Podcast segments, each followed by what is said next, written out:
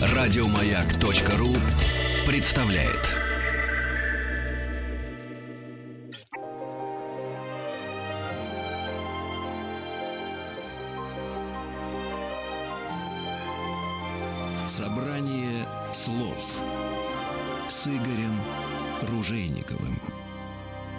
Здравствуйте, друзья. Спасибо за то, что слушаете радиостанцию «Маяк». Спасибо за то, что слушаете программу «Собрание слов». Меня зовут Игорь Ужеников. Сегодня для меня большая честь представить нашего гостя, писателя, президента Академии российской словесности Юрия Антоновича Беляева. Юрий Антонович, здравствуйте. Здравствуйте. Спасибо, что пришли. Спасибо за приглашение.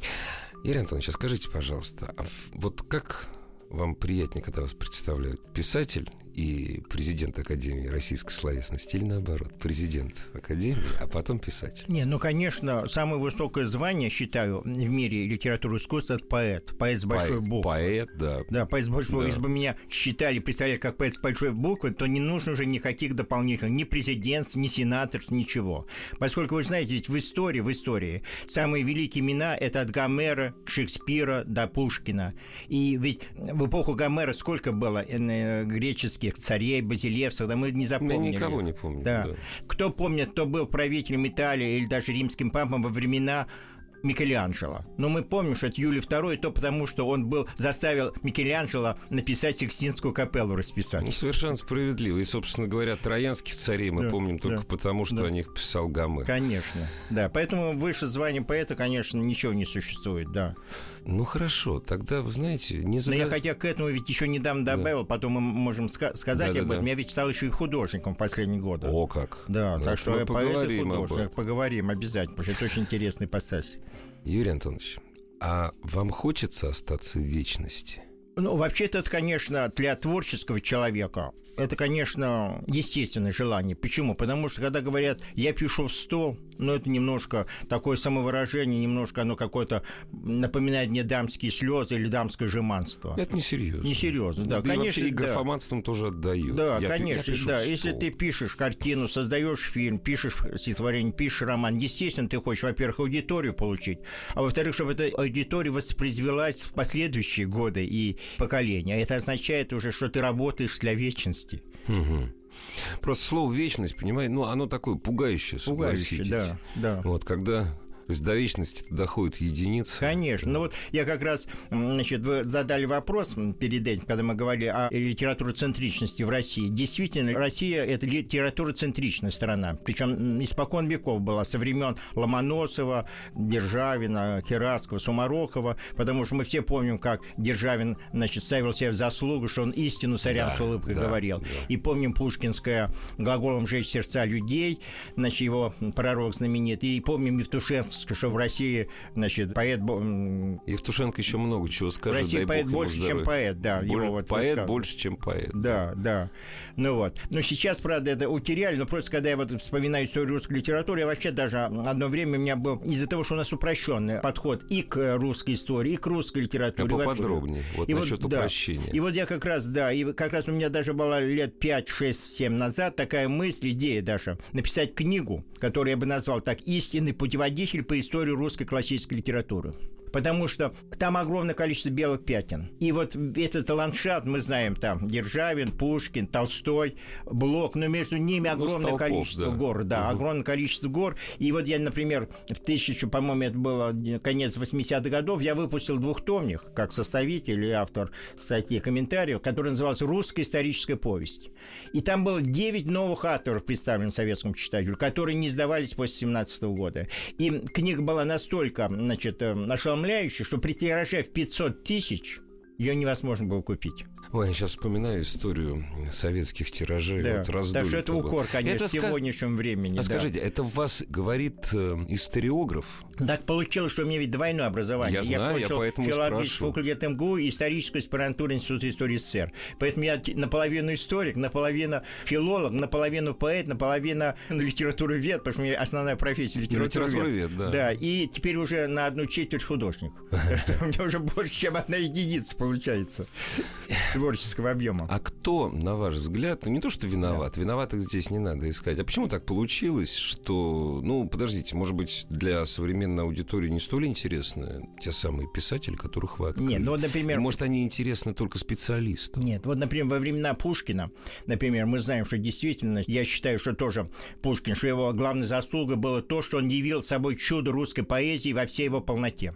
Но, тем не менее, с ним же конкурировали, соперничали по популярности и по влиянию на умы современников такие, значит, писатели, как Бестужев, Малинский, значит, такие, значит, писатели, как тот же самый Иван Крылов, которые в басне стали уже хрестоматийными при жизни Пушкина.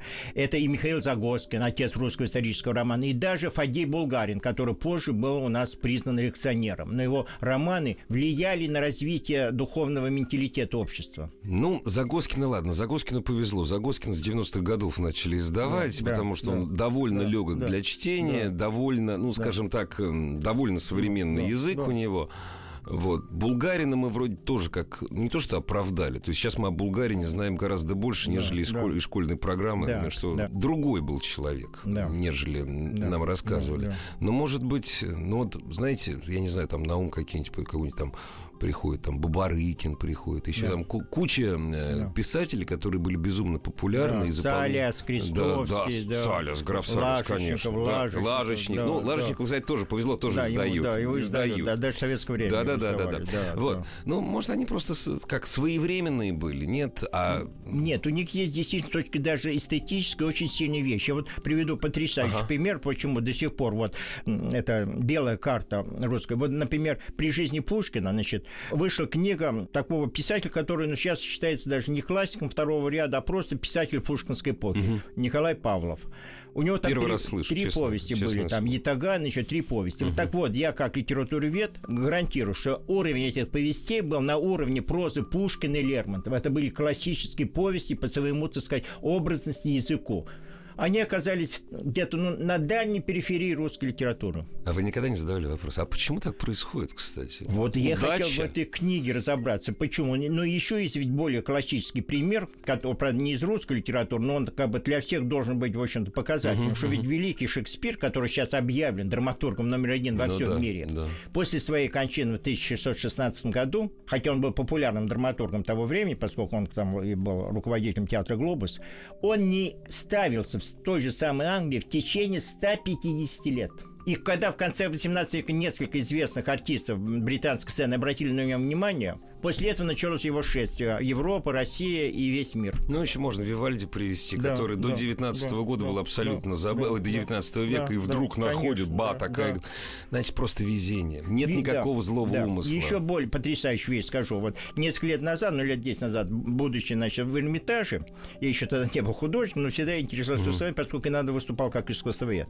Я, значит, обратил внимание, что три самые сильные картины, которые мне, ну, не первый раз был в Эрмитаже, которые произвели на впечатление, три самые интересные впечатляющие картины были не картины Рафаэля или даже Леонардо да Винчи, а картины, которые были подписаны одним и тем же именем. Анонимный художник. Анонимный художник, просто неизвестный, неизвестный анонимный. Да. Это были гениальные работы, но они сейчас там есть. Ну вот, ну вот это удивительно, что вот. гениальные художники входили в историю как анонимные. Юрий Антонович, вот я вас, знаете, как вот разговор в такую сторону повернулся. Для меня, честно говоря, безумно интересно, потому что разговор именно с вами. Так вы представляете, вот пишете вы стихи, пишете вы работы литературоведческие, да? А там только просто удача. Проходит 50 да, лет, да, да, и никто про нас не вспоминает. Вот как раз у меня есть стихотворение, а зачитайте. близко к этой теме, как, как нарочно прям совпало. Причем у меня здесь даже лежит заклад, как я чувствовал. О, что, вот. Да, вот э, интуитивно. Это я, я чувствовал. Да, парабола Демосфена. Я опечатка в книге истории, пересечение параллельных прямых, как будто дьявол и Бог поспорили над толпой немых, какую избрать из дорог, параболу Демосфена или гипотенузу заик, не видящих над собою небо. Эпоха Возрождения. В ней равнодушных нет. Или злодей по убеждению, или от рождения поэт. Знаете, абсолютно не пафосно, но безрадостно, согласитесь. Да, да, безрадостно да, здесь. Да. Так что, в общем-то, можем оказаться опечаткой книги истории, а может, так сказать, совершить саму историю. Так что это дано только, как говорится, определить э, самому главному и беспристрастному судье времени. Времени, да. да. Потому что когда мы говорим, буквы, знаете, там да. вот там Да. определят люди, читатели. Нет, это не, само не люди, время время, только да. время. Причем Да, да. по каким Да, критериям мы с причем оно тоже знаем. не представляется завязанными глазами. Да, да, да, абсолютно. Как Фемида, да. да. С Непо- Причем непонятно, что на Да, чашах да, лежит. да, там, и да, вот да. Или так, или так. Да. Я бы очень хотел вам задать вопрос, но он такой настолько обширный, что требует там многочасового разговора. Мы так часто говорим о традициях гуманизма русской литературы, что мы давным-давно уже забыли, что это есть такое. Не прерывается вот эта связь вот именно гуманистической традиции в русской литературе сейчас, вот на ваш взгляд? Я думаю, что этот вопрос очень, конечно, сложный, важный Очень и большой, дискуссионный, да. да. Но мне кажется, прерывается так же, как и прервалась традиция литературы центричности. Ведь в наше время, вот чем мы особенно отличаемся ну, от 30-летней, например, давности времени, тем, что у нас не осталось моральных и духовных авторитетов в области, в первую очередь, литературы, да и в области искусства. Потому что у нас ушли все, кто, в общем-то, действительно будоражил умы. Ушли Солженицын, э, Высоцкий, там, Галич, Ну Авторитеты, э, Акуджава, да, моральные и да. духовные авторитеты, которые там, те же самые знаменитые писали Владимир Солоухин, Тендеряков. Ну, ведь было ги- гигантское созвездие. Они соперничали между собой, но соперничали на духовном поле. Сейчас же я вот недавно выступал на общественном телевидении России, и там я сказал такую фразу. Они меня спросили о современной русской литературе. Я сказал, что современная русская литература представляет собой зеркало, разбившееся в дребезги. И теперь по этим осколочкам мы должны воспринимать всю нашу эпоху. Но в осколках увидеть эпоху в целом невозможно, и поэтому вот эти значит, осколки можно склеить только, вот я уже сейчас добавляю, только через несколько десятилетий. Да и клей Ну, пока не найден. Может быть, это естественный процесс Ну, развития естественно, литературы, из-за этого, восприятия литературы. из-за того, что литературный процесс раздроблен на различные творческие союзы, на разные литературные группировки, на разные, так сказать, кружки окружения, получилось, что у нас нету, так называемого, возьмем английское слово, хотя, в общем-то, я представляю Академию российских словес, мейнстрим. Нету этого мейнстрима, нет основного направления, по которому люди, не входящие в литературный процесс, должны судить, что происходит. Потому что присуждение премий, значит, э, журналы, все, они, значит, дают своим и сдают своим. И вот это деление на своих в литературе погубило литературный процесс. Поэтому даже сейчас, которые гуманистические вещи, естественно, э, большинство писателей пишут, значит, гуманистические вещи, но из-за того, что резонанс общественных вещей очень низок, их гуманизм остается очень таком, как на подножном корму гуманизма остается. Вот в чем проблема. Поэтому многие пишут, ну, естественно, раньше больше писали, раньше почти каждый писатель как бы считал гуманистический пафос, ну, обязательно. Сейчас это э, стало не обязательно, но все равно у того же там Анатолия Кима, вот взять его там последний роман «Мистерио», «Сбор грибов» под музыку Баха, да, там, ну, естественно, вот те же по- повести Ку- Крупина, ну, там, правда, конечно, все так на православном основан, таком фундаментализме некотором, но все равно там все время именно, так сказать, пафос остается. Вот того пафоса, м, гуманизм, который у нас начался с Гоголь, недаром Достоевский сказал, что вся русская литература вышла из, из шинели, из шинели, из гогольской шинели, вот пафос Акакия Акакевича, пафос это Тургеневского Муму, и даже вот его э, чеховской каштанки, у нас, конечно, утерян. Последним произведением таким пронзительным был, была повесть Троепольского «Белый бим, черное ухо». Но это же давно уже было написано. Мы прервемся ненадолго. Дорогие друзья, оставайтесь, пожалуйста, с нами. Сегодня у нас в гостях писатель, поэт, и, разумеется, художник, о чем мы поговорим, президент Академии российской словесности Юрий Антонович Беляев. Собрание слов с Игорем Ружейниковым. Продолжаем наш сегодняшний разговор. Президент Академии российской словесности Юрий Антонович Беляев сегодня у нас в гостях. Вот минуту назад вы вспомнили Гавриила Троепольского. Я помню, как вся Москва сначала зачитывалась роман газеты, поскольку «Белый бим чернух» сначала в роман газете был, потом, значит, все смотрели. Я не кинокритик. Наверное, неплохой фильм. Мне сейчас трудно уже оценивать. Юрий Антонович, ну, положа руку на сердце, но ведь сюжет-то, он же уже сразу слезу выбивает. Там по-другому быть-то не могло. У меня просто, вот лично у меня очень большие претензии к этой книге. Причем Да, книги на- начали, да, знаете, когда? да, После да, фильма, да. когда все выходили, конечно. рыдая. Да. И у меня э, к человеку, который я испытываю глубочайшее уважение, Гавриилу Троепольскому, вот у меня вот здесь вот большие претензии. Плакать только от одного сюжета. Но Да. это же так просто. Это да, но это дело, что получается, что вообще сентиментальная литература, она всегда упрощенная, понимаете? Ну, совсем. Да. Здесь ну, вот да. совсем как-то да, получается. Да, да. Но, с другой стороны, например, высокохудожественность и гуманистический пафос не всегда совпадают. Да. Это как вот Блок сказал очень замечательную фразу, что, значит, Каин, эстетика, убил Авеля этику. Этику, да, да, хорошо, да, хорошо да. сказал. Крат, Никогда не слышал, да, хорошо да, сказал. Да, ну, вам еще одну цитату тоже из Блока ага. приведу, которую недавно тоже обнаружил. Это роли поэта, это угу. невероятно. Потому что Блок, он, на мой взгляд, это Пушкин 20 века. И я вот себя скромно считаю учеником Блока и Гумилева Николая. Причем один раз я недавно выступал там перед студентами гуманитарными, первокурсниками, и сказал, что я их ученик. Они говорят, ну вы с ними общались, Да, особенно с Гумилевым, знаете. Это было восхитительно. Это было восхитительно. Так вот у нас литературный процесс прессовали. Вы дверью не хлопнули после этого? Сказали, идите читайте сначала, а потом на лекции. Да, не, я просто понял, насколько у молодого поколения все прессуется. Ну, да. Да, да. и поэтому действительно, я вот даже некоторым литераторам даже говорю, особенно те, кто вот злоупотребляет ценами насилия или, там, или секса, я говорю, ребят, ну если у вас нет таланта написать каштанку чеховскую, конечно, прибегайте к этим вещам.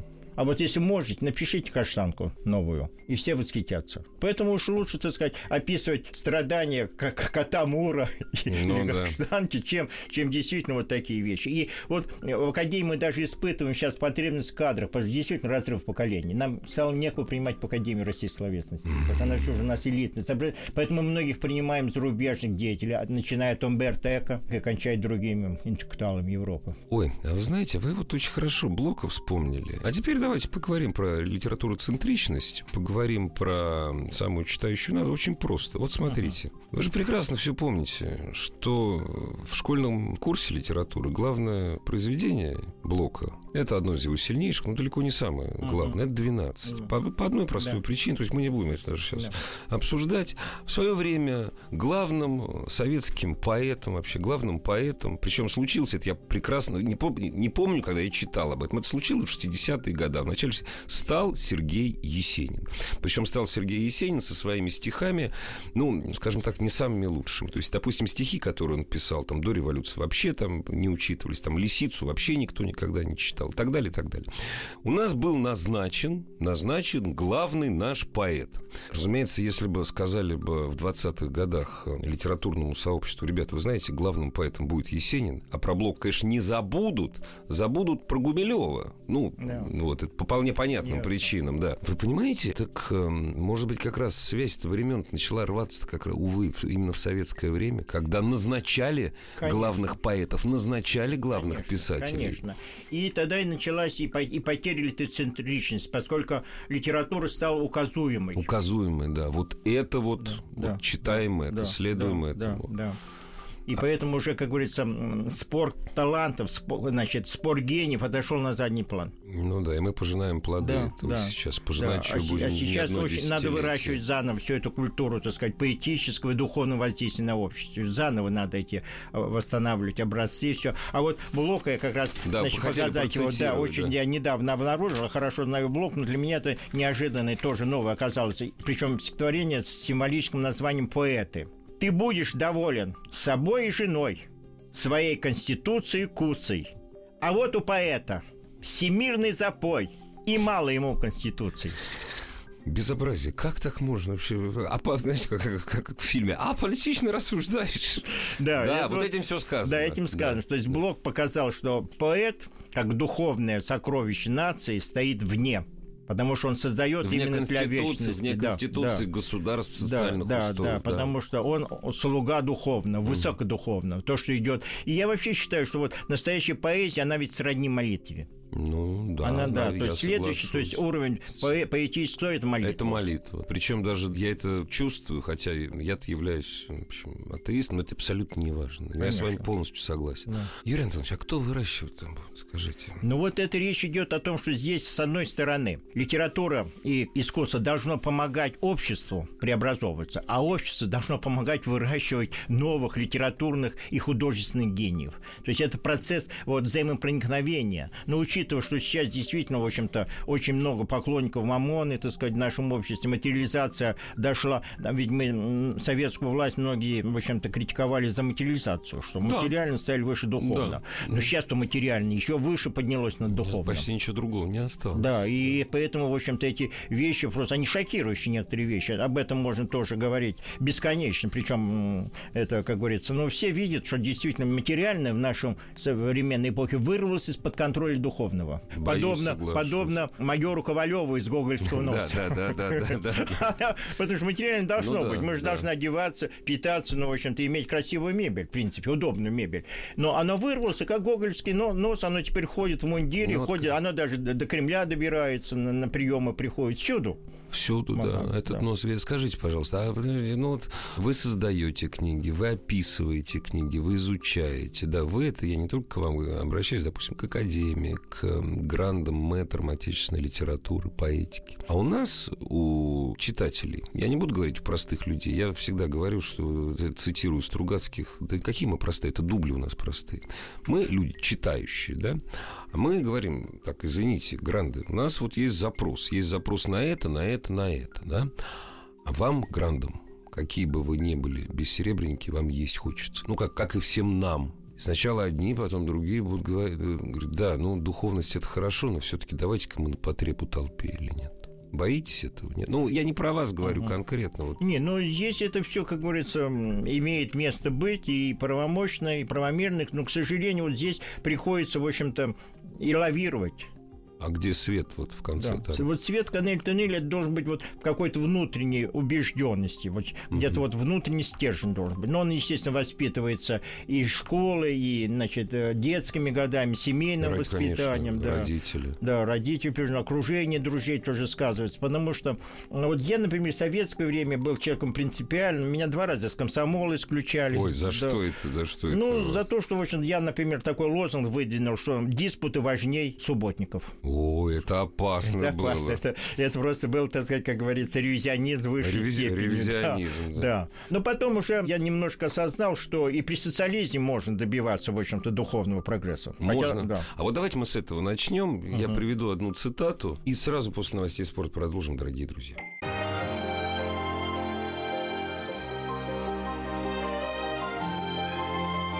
Собрание слов с Игорем Ружейниковым. Друзья, спасибо за то, что вы остаетесь с нами. Спасибо всем, кто к нам присоединился. Поэт, литературовед и президент Академии российской словесности Юрий Антонович Беляев у нас сегодня в гостях. Юрий Антонович, вот мы 7 минут назад с вами говорили о том, что, в общем, при любой социально-экономической формации, ну, мы имеем в виду социализм, при котором мы жили долгие десятилетия, разумеется, не все ходили строем, не все салютовали Ленину, Сталину, то есть действительно люди занимались и своим духовным развитием и старались развивать своих ближних. Ближний – это не только человек, который в твоей семье живет. Я вспоминаю цитату из э, Довлатова. Он пришел к Гранину, ну, конечно, дистанция огромного размера. Гранин тогда был очень успешный, состоявшийся советский писатель и совершенно неизвестный журналист, не, не издавший ни одной книги. Вот. Они друг другу понравились, и Гранин ему говорил о том, что вот есть такая узкая щель в которую должен сейчас протиснуться писатель, это 70-е годы. Uh-huh. Между совестью и необходимостью, ну, я не помню, как там uh-huh. точно, очень необходимостью писать то, что говорят. Uh-huh. И Довлатов ему говорит, ну да, только на, на другой стороне, э, сказал молодой горячий uh-huh. Сергей Донатович, еще даже не Донатович, а просто Сережа, там, говорит, по-моему, волчий капкан поставлен. И они разошлись uh-huh. и больше никогда не встречались. Неважно, социализм, капитализм, 90-й год, 2016 год, всегда перед э, писателем, я не побоюсь этого слова, действительно перед предгласителем умов, и неважно, умов этих миллионы или всего там 3000 читателей тиража, стоит вот эта вот дилемма, вот этого волчьего капкана между совестью и то, что надо. Причем то, что надо, то, что не обязательно говорят. К вам же не приходят и говорят, надо написать вот это, там, к примеру, это патриотично, это необходимо. Нет, там другие какие-то сигналы воспринимаются. Вот как в волчий капкан не попасть? Вас спрашивают, как литературоведа, который литературой занимается десятилетия, и вот может посмотреть смотреть на, на все развитие на протяжении многих-многих. Не, ну, конечно, это очень большая проблема. Почему даже многие вот советские писатели, точнее, писатели советской эпохи, они даже изобрели свой изопов язык, да, в общем-то. И да. он, в общем-то, э, оттачивал, помогал оттачивать да. литературное мастерство. Вне всякого Да, и, в общем-то, и я вот тоже приведу примеры своей литературоведческой практики. Я составлял, значит, в советское время, значит, антологию русской поэзии 1812 года. И первым стихотворением, действительно хронологически, было стихотворение там малоизвестного поэта, по-моему, Иванова, который назывался «Российскому дворянству». Мне говорят, нельзя начинать с него антологию. Я говорю, ну, во-первых, это, это первая хронология, а во-вторых, ну, российское дворянство же воевало. Да, все ну, все да. офицеры же были дворянцы. Народ Почему? воевал. Народ, Воевал, конечно, воевал, но народ под воевал. командованием российского дворянства. Нельзя было. Ну, вот пришлось это Да. стихотворение хронологически Конец, да. перенести, да. перенести, и, в общем, пришлось идти на эту уступку. Но, Хотя тем не менее, это стихотворение оказалось. Оказалось, Да. конечно, да. И весь сборник был великолепен, Да. он показывал именно пафос национально-освободительной войны Здоровый против. пафос, да, здоровый да, пафос, да. когда действительно все сословия, это редкий был случай, соединились в едином порыве. И сейчас то же самое. Сейчас висите, висите, отдела ЦК нету, ну, ну, идеологически, но есть коммерческий отдел неизвестной организации. Абсолютно, да. Вот знаете, мы все говорим о заговоре мирового правительства. Дорогие друзья, мировое правительство называется, ну как, назовите как угодно, много имен. Рубль, евро, доллар, неважно как. Вот на мировое правительство. Скоро юань будет. Юань, да, кстати, юань, как я мог забыть. Да, это Ну, вот, это серьезно. Буквально пару слов, если вам не трудно, все-таки Академия российской словесности, ее задача. Да, значит, ну мы были созданы, точнее, мы даже были воссозданы, потому что наша академия по уставу это воссозданная Российская академия, созданная по указу Екатерины Великой, и первый президент, который была княгиня Дашкова. Ну вот, и там было в уставе, мы перенесли в свой устав защиту русского литературного языка и пропаганды его. Но мы прибавили еще пропаганду русской духовности современной, и поэтому мы, в общем-то, представляем такое здоровое, духовное, консервативное И вот сорвались с Общество. языка, потому что есть же две Да, академии словесности. да, есть да, консервативная да, и да. есть, я не знаю, как надо, ну, либеральная, наверное. Да, не мы, мы консерваторы, но мы Консерваторы. здоровые консерваторы. Здоровые потому абсолютно, более Потому чем, что я, да. например, консерватор считаю вселенского масштаба, поскольку у меня, например, пьесы такие посвящен «Человек, остановивший солнце», пьеса о Копернике, «Звездные часы Микеланджело», пьеса Микеланджело. Поэтому я, в общем, принадлежу, считаю вот, себя так, а, ну, немножко, так сказать, надеян не только русской культуре, но и мировой культуре. Потому что у меня, так сказать, племеня Диккенс, значит, там Конан Дойл, А как значит, оторвать одно от Данте, другого? да, и Не понятно. Пушкин, значит, все, все мои, все Конечно, мои ну, авторы. разумеется. И друзья литераторы. Мы на этом жили, мы на да, этом да, конечно. Вот это было большое достижение советской Да. эпохи, что мировая классика вошла в русскую национальную классику, не была Да. оторвана. То есть у нас не было идейной ксенофобии, эстетической ксенофобии. Ну, во всяком случае, к литературе 19 Да. века англо- англоязычной, да. германоязычной Да, не да, было никакой. А вот скажите, ну, вот слово бороться, там, продвигать, это общее слово. А как можно, как можно бороться за чистоту? Не, ну мы боремся как? Ну, у нас была, например, одна, одна очень интересная такая деталь. Мы способствовали, значит, по нашему предложению, проведению на телевидении конкурс на лучшее владение русским литературным языком среди телеведущих. И первым языка? Я побед- бы побоялся, я правда, ты радиоведущий, я бы побоялся Да. бы участвовать. Да, и там победителем, я помню, были, значит, объявлены, значит, Игорь Кириллов и, Ага. значит, Анна Павлова, телеведущая была такая. Это когда было? Это было лет 10 назад. 10 и мы надеялись, что этот конкурс станет ежегодным. Не станет. Но, несмотря на успех, мы даже наградили Анну Павлову Пушкинской медалью Академии, он не стал вдруг почему-то. А вот он очень сильно, потому что он как бы мобилизовывал всех, так Запро- сказать. да. Запроса нет. Вот это Увы, удивительно, да. Понимаете, к Ну сожалению, вот. нет Поэтому мы вот запроса. Стараемся, как нашу, значит, акцию проводить. Ну вот мы учредили Пушкинскую медаль посвященную Василию Пушкина, и она с тех пор стала самой популярной общественной наградой. Причем она стала не только в России популярной, мы вначале хотели отмечать писателей, а, музейных работников, учителей, словесников в первую очередь. Но оказалось, что награда востребована всем обществом. У нас и министры, губернаторы стали на- награждаемы, ну, кто, в общем, способствует культурному развитию А, страны. вот, вот, кстати, вот Да. это кто способствует. Да, конечно. Да, но в первую очередь губернаторы Пушкинской областей были награждены, Ну да, там да. Псковский Ну, и так далее, Нижегородская, да, где, да, где музей да, Пушкина. да, да. Но интересно, что за рубежом Пушкинская медаль Древних просвещений стала популярнейшей. Мы наградили пять президентов суверенных стран, друзей России, от Армении до Финляндии. Ух ты. Да, последний был президент Хорватии. Ну вот, так что это очень любопытная, значит, деталь. И вот мы при помощи как бы такого общественного камертона, значит, влияем на шкалу ценностей. Потому что в общей шкала ценностей это главное. Если она правильная шкала ценностей, общество пойдет в правильном направлении. Если шкала ценностей искажена, у этого общества впереди только проблемы. Я прошу прощения, вопрос очень, ну, скользкий, скользкий. У вас э, есть высокая награда, которую вы получили из рук предстоятеля Русской Православной Церкви, патриарха Алексея II, Э, почетный президент Академии, это нынешний предстоятель, это Кирилл, патриарх Кирилл. Если мы не знакомы с тем, чем занимается Академия, сразу напрашивается вопрос. А может быть, вы э, вот совсем консерваторы, вот клерикализированы? Нет, нет, нет, это совершенно нет. Поскольку, значит, ну, мы избрали, значит, почетным президентом патриарха Кирилл, когда он был еще митрополитом Кирилла. Еще митрополитом. Мы даже предложили ему как бы сложить себя эти полномочия, считаю, что это ему тяжело, ну, да, но да, он да. отказался. Отказался. Да, и продолжал сохранить. Но мы, мы просто выступаем ведь за секулярную духовность. Поэтому мы же мы не преподносим... Спасибо за да. то, что вы это сказали. Да, конечно. Это крайне да. редко мы слышим да. вот это словосочетание да. секулярная да. духовность. Да, да, да. И поэтому в этом плане мы абсолютно чисты перед обществом. То есть мы не навязываем ложных ценностей. Мы навязываем ценности, которые исходят из традиций государства, народных традиций и гуманистических. Для меня, да, для меня я вообще считаю, что вот как, например, в искусстве, в литературе, в живописи и там в музыкальном творчестве гуманизм эстетика, эстетика, красота и мастерство. Потому что, если, например, гуманизм э, на низшем формальном уровне, он никому не нужен. Абсолютно. Ну, говорит, давайте будем да. добрым, ну давайте да. будем ну, давайте добрым. будем добрым. И все. Никто не против. Сделать такой художественной форме, чтобы эта фраза звучала. Ну вот, то есть такой образ надо создать, там, изобразительный или поэтический, чтобы рифма звучала, чтобы отточенные рифмы были и так далее, а понимаете? А вот насчет эстетики.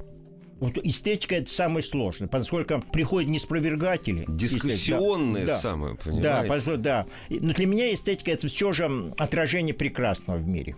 Ну вот когда, например, как художник живописец, я вижу, например, безобразных женщин, например, Бекона там, или других современных там, художников, но меня коробит. Мне даже и женщины Ренуара не очень нравятся, но все равно они лучше. А больше всего мне нравятся женщины, естественно, и Тициана, и итальянских всех этих мастеров Боттичелли, Веронезе, Джорджони и так вот, далее. Вот, я, вот хорошо, что вы Рубинса не назвали. Да, хорошо. Ну вот Рубинс мне как-то что не близок, да. Да, хотя великий мастер, а ну вот не близок по эстетике. По эстетике дело спорно. Ну вот. И причем она очень сложная. Вот, например, академизм у нас осудили художество. Но вот я несколько лет назад был на выставке Семирадского, типичного представителя академизма русского. Да. Но мне он очень понравился. Потому что это великолепная форма и, и прекрасная форма. Почему он, в общем-то, сказал... Ну, вот сейчас мы видели вот новый феномен, выставку Серова. Вот это же показатель, что Серова прекрасно все знали. Ну, считали его классиком второго ранга, ниже Сурикова, Репина и так далее. Но когда эта выставка состоялась при грандиозном, так сказать, социальном феномене посещения, феномене посещения, то оказалось, что Серов-то великий художник. Оказалось, что он великий, и оказалось, что, в общем-то, мы его не знали. И мы его не знали, что открытие состоялось. Кроме да. Мамонтовой, высокой да. девочки, Конечно, Мамонт, Верочки, да, да, вы да. Причем эта работа мне меньше понравилась, чем раньше. Ну, да, ну, вот, но зато остальные да, работы да. были великолепны. И вообще, главное, его, так сказать, совокупность творчества великолепна. Скажите, а живопись это ваша такая давняя любовь. Да, потому что не пришлось выступать как искусствовед очень много. Причем у меня было много, так сказать, друзей-художников, они просили, чтобы я них писал, когда я еще не был искусствоведом. И вот мне пришлось, например, была Лена Романов, художник такой, мне попросил, я написал у нее статью, которую даже журнал «Художник» опубликовал. Uh-huh. А это главный журнал того да, времени. Да. Потом у меня был, значит, приятель, ну, в смысле, он сейчас, так сказать, хороший знакомый, Илья Глазунов. Он попросил, чтобы я о нем написал сценарий фильма. Мне пришлось Ох, это как. сделать, да. После этого ко мне Шилов обратился с такой же просьбой. И я тоже сделал это. И, короче, мне пришлось работать, так сказать, по просьбам моих художников, друзей. То и есть вас передавали с рук да, на как руки, эстафету. как эстафету. Ну, да, короче говоря, я столько знаний приобрел. Да вы сказали, все, теперь буду да. писать сам. Да, да, да, теперь решил сам. Вот как раз мы совместили академию. В академии очень много художников стало поступать, проситься. И а, хотя у нас словесности... А как вот так вот, да? Ну, дело, что многие художники, они ведь выступают и как публицисты, и ну, как да, да. Вот, да. например, Валентин Сидоров попросился. Угу. Я говорю, ну, вы великий художник, все, представитель художник России. Он говорит, ну, у меня и книга есть. Он показал целую книгу свою, угу. выпустил, литературную книгу, мемуары художественные, угу. такие, в общем воспоминания о детстве, юности. И многие художники пишут. И в, этом мы, в, этой, в этой области, кто пишущий художник, мы, естественно, стараемся их по совокупности угу. брать. И вот недавно я вам значит, принес каталог выставки «Магический квадрат». Это под эгидой Академии в Цедри. Проходила Спасибо. очень интересная выставка. Там отличная статья молодого искусствоведа Софии Загряжской. И, значит, здесь 8 великолепных художников. Причем как раз вот интересно, как раз о секулярной духовности, что направление, которое эти художники исповедуют, называется русский консервативный авангард. Ну, Юрий Антонович, весьма вероятно. Я говорю, я не могу никого судить, и потом я не знаком с творчеством этих художников. Когда я слышу в 2016 году русский консервативный авангард, Согласитесь, это, это сразу цепляет. Что, Да. что такое русский Да. авангард? Да. Это все, ну, не- не- то есть знают, что Да. это са- самое Да. успешное русское изобразительное Да. искусство 20 века. А, это- тут консервативно. Да. Это еще успешнее, считаю. Вы думаете, да? Да, потому что мы соединяем русскую трагическое классическое искусство с новаторским подходом, методом. То есть художник, значит, в дебрях своего подсознания не должен забывать о зрителе. Ой, как это правильно. Дорогие друзья, есть время еще задать несколько вопросов нашему сегодняшнему гостю, президенту Академии российской словесности, поэту, литературоведу, художнику Юрию Антоновичу Беляеву.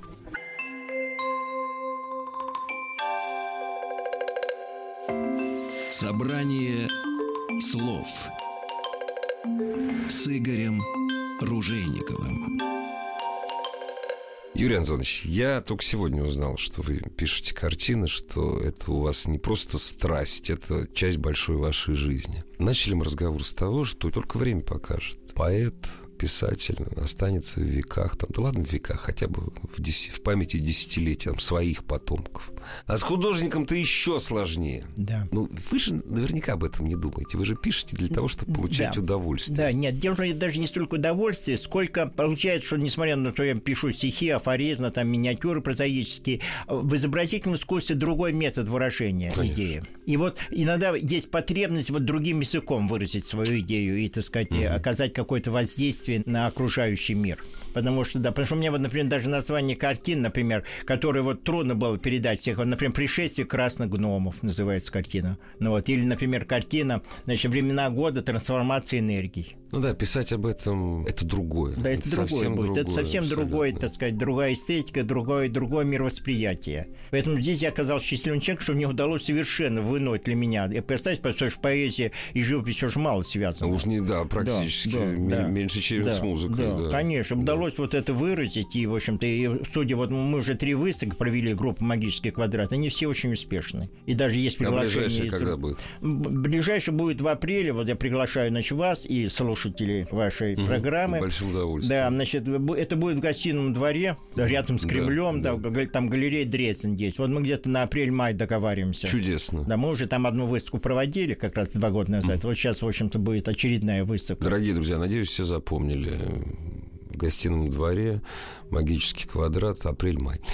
Скажите, пожалуйста, вопрос не для красного словца. Вам уютно в 2016 году жить? Ну, как, как сказать, от- в общем-то, относительно уютно. Вот про относительно. Да, относительно уютно. Потому что только если обращаясь к экономическим, социальным, политическим, идеологическим факторам, чувствуешь себя неуютно. Ну, когда ты находишься в мире, в общем-то, как писал Вячеслав Иванов, э, башни слоновой кости своего искусства, то ты как бы защищен. Но когда выходишь из этой башни, сталкиваешься с массой проблем. Ну, вот, Знаете, это- сразу цитирую Иванова. И ничто нам не поможет. Да. И не надо помогать. Да, да. это Одно из последних стихотворений. Да, да.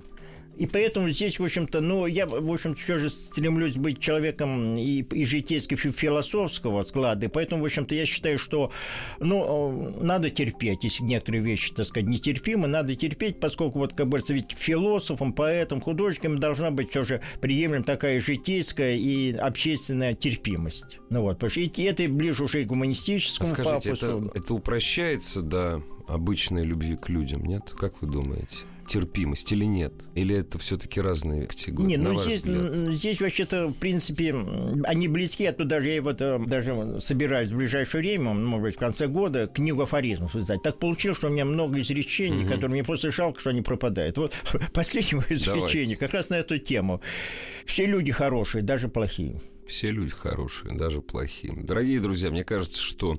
Ну, если хотя бы один раз вы произнесете эту фразу с утра, глядя в зеркало, вот, причем обращая ее к себе. Все люди хорошие, даже плохие. Мир станет чуточку лучше. Все свои афоризмы вы искренне пишете или нет? Я не хочу вас ни на чем ловить абсолютно. Нет, вот все люди конечно, плохие, все люди искренне. хорошие, даже плохие. Да, конечно, и искренне, потому что это тоже форма вот самовыражения. Но здесь просто поскольку там есть и поговорки у меня получились народные, мне даже стало любопытно, что я стал состязаться с самым великим автором, соперничать с народом. Потому что Да, по- поговорки это народное дело, ну вот, например, и, в общем-то, и, конечно, нее даже получается какое-то действительно очень такое состязание, состязание вообще с чем-то великим, неведомым, потому что раньше я не понимал, как можно народную поговорку сочинить. Но у меня целый ряд поговорок тоже есть, а что там будет изречения, сентенции, поговорки, все прочее. Ну, Большим удовольствием ждем вашей книги. Юрий Антонович, любой мастер, как мне кажется, я доживу, надеюсь, я тоже буду это чувствовать. Любой мастер там к 70, к 60, может быть, кто-то еще чувствует, что приходит другое поколение люди искусства, они, в общем, люди без возраста, в основном, конечно. Но, тем не менее, это где-то есть. Приходит другое поколение, и мне с ним неуютно. Или, наоборот, очень неуютно. Да? Вот я, допустим, сейчас, ну, я говорю, я не писатель, я не поэт. Мне очень уютно с теми, кто на 30 лет младше меня. Я, у меня большие надежды на них. А вот о молодых литераторах, о молодых поэтах, я не знаю, вот те, кто, вот кому 30 сейчас, кто только входит в мир большой литературы, вам с ними уютно или нет? Или антагонизм, или как? Вот как вы думаете? Ну, мне кажется, антагонизм, конечно, нет, но и уютности нет. Почему? Мне кажется, вот молодое поколение, угу, там от 20, угу. там, условно, до, до 35 лет, оно по непонятным причинам менее интеллектуально, так сказать, ангажирован, чем предыдущее поколение. Несмотря на то, что у них возможности поглощения вот книжной информации через интернет, угу. через изобилие книг гораздо больше, чем в наше время, но они как-то, в общем-то, воспринимают эту мировую информацию очень непосредственно. Она не доходит до глубин их сознания. поэтому, в общем, с точки зрения интеллектуальной подготовки, современные литераторы явно уступают, а, как говорится, прошлым литераторам. Мы даже вот знаем, что Есенин, который там на какие-то курсы учился, а Горький вообще нигде не учился, вы знаете, только в церковно-приходской школе, они были колоссально начитанными и образованными людьми. У нас другое отношение к информации. Да. Сейчас, сейчас получив два диплома высших учебных заведений, люди плавают в, в интеллектуальном море на этих самых, на с плотах. Гуме, с Гумилевым общались? Да, да, на, на плотиках и, и этих самых спасательных кругах, а не на корветах, и не на, не на шхунах, и не на кораблях. Ну, да, нет, и потом с плотика, вы знаете, к сожалению, вот этот плотик видно тут недалеко. там, Я вот, например, скажу, себе заслуги, не, не знаю во что, просто почему вот у меня такой базис. Дело в том, что я всю мировую литературу практически прочел, за исключением, может быть, одного Шатабриана. Оставил его на закуску. И поэтому сейчас мне немножко, конечно, неуютно, потому что современный автор, которых я читаю, что зарубежный, что отечественный, они, конечно, выступают Знаете, классиком. Юрий Антонович, все-таки вот эм, оправдывая поколение, тем, кому сейчас 20 и 30, я, честно говоря, не знаю, как бы мы читали, окажись мы 30-40 лет назад, 50 лет назад, вот в той... В тех же условиях. Да, в тех же условиях. Да, То есть да. читали бы мы всего Диккенса, когда перед нами столько, ну, назовем это интеллектуальный соблазн, потому что кино да, тоже интеллектуально. Да, вот, да, понимаете, не... да. так получилось. Да. Нам теперь, нам теперь да, с этим да. жить. А для истинного писателя необходим этот интеллектуальный информационный да. базис. Он просто необходим. Ой, мне тоже так кажется, но будем надеяться на лучшее.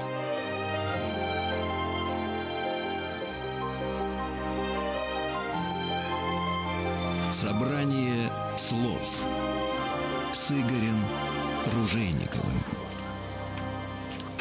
Еще больше подкастов на радиомаяк.ру.